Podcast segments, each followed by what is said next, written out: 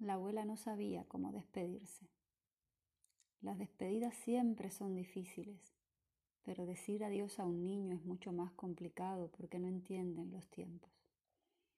Yo vuelvo pronto, dijo. ¿Cuánto es pronto? ¿Mañana? No, son muchos días, una temporada larga. ¿Larga como las vacaciones de verano o las navidades? Larga como las dos juntas, respondió la abuela. Eso es mucho tiempo, abuela. Abuela, ¿volverás? Claro que volveré. Te prometo que volveré muchas veces. Yo voy a durar cien años. Abuela, la vida no se puede prometer.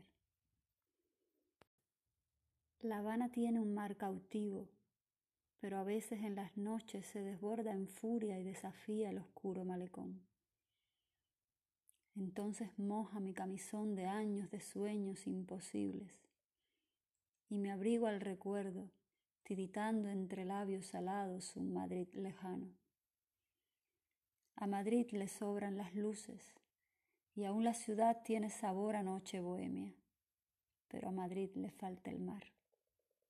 Por eso miro constantemente la brújula que apunta al mar perdido, a la isla ausente Salgo a la calle y la fría lluvia de octubre moja hasta los huesos. Ya no llevo el camisón de sueños y me abrigo a mí misma, tiritando entre risa y llanto, un malecón lejano. Espero tus versos en pincel imaginario, recorriendo cada músculo flagelado por la vida Espero la combinación de colores que no dibujaste en mi espalda.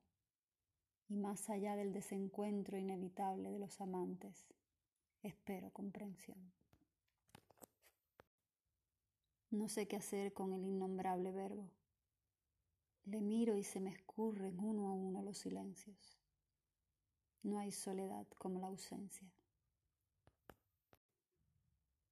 Después de aniquiladas mis perspectivas, mi corazón flota en una sopa. Después de esterilizados los sentimientos, volverá a ser un músculo. Así lo requiere la poesía moderna.